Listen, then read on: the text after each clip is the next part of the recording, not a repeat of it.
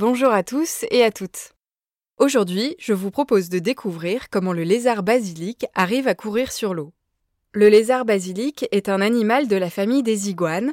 Il vit dans les forêts tropicales humides d'Amérique centrale.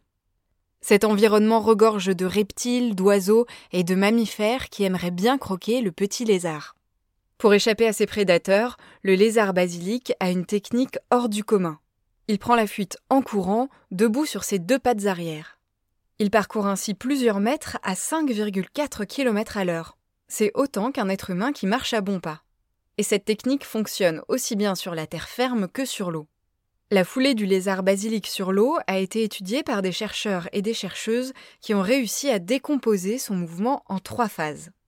Au début de sa course, le lézard frappe à la surface de l'eau avec sa patte. Puis il enfonce sa patte à la verticale dans l'eau, avant de la retirer et de recommencer avec l'autre patte. Ce processus crée une bulle d'air qui entoure la patte du lézard et sur laquelle il prend appui pour continuer sa course. Mais la bulle d'air a une durée de vie très courte. C'est pour ça que le lézard doit vite retirer sa patte s'il veut éviter de tomber. Impossible pour lui de prendre son temps et de se contenter de marcher.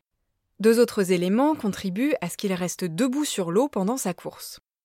Des petites franges le long des doigts de ses pattes arrière maximisent sa zone de contact avec l'eau et augmentent sa stabilité, de plus, les mouvements amples de ses pattes et le balancement de son corps génèrent les forces dont il a besoin pour garder l'équilibre et rester debout.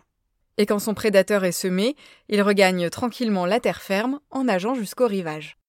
Si les lois de la physique expliquent ce phénomène, il reste tout de même fascinant pour les êtres humains. C'est ce qui a valu au lézard basilic l'un de ses surnoms les plus populaires, le lézard Jésus, en référence à un épisode du Nouveau Testament où Jésus-Christ marche sur la mer.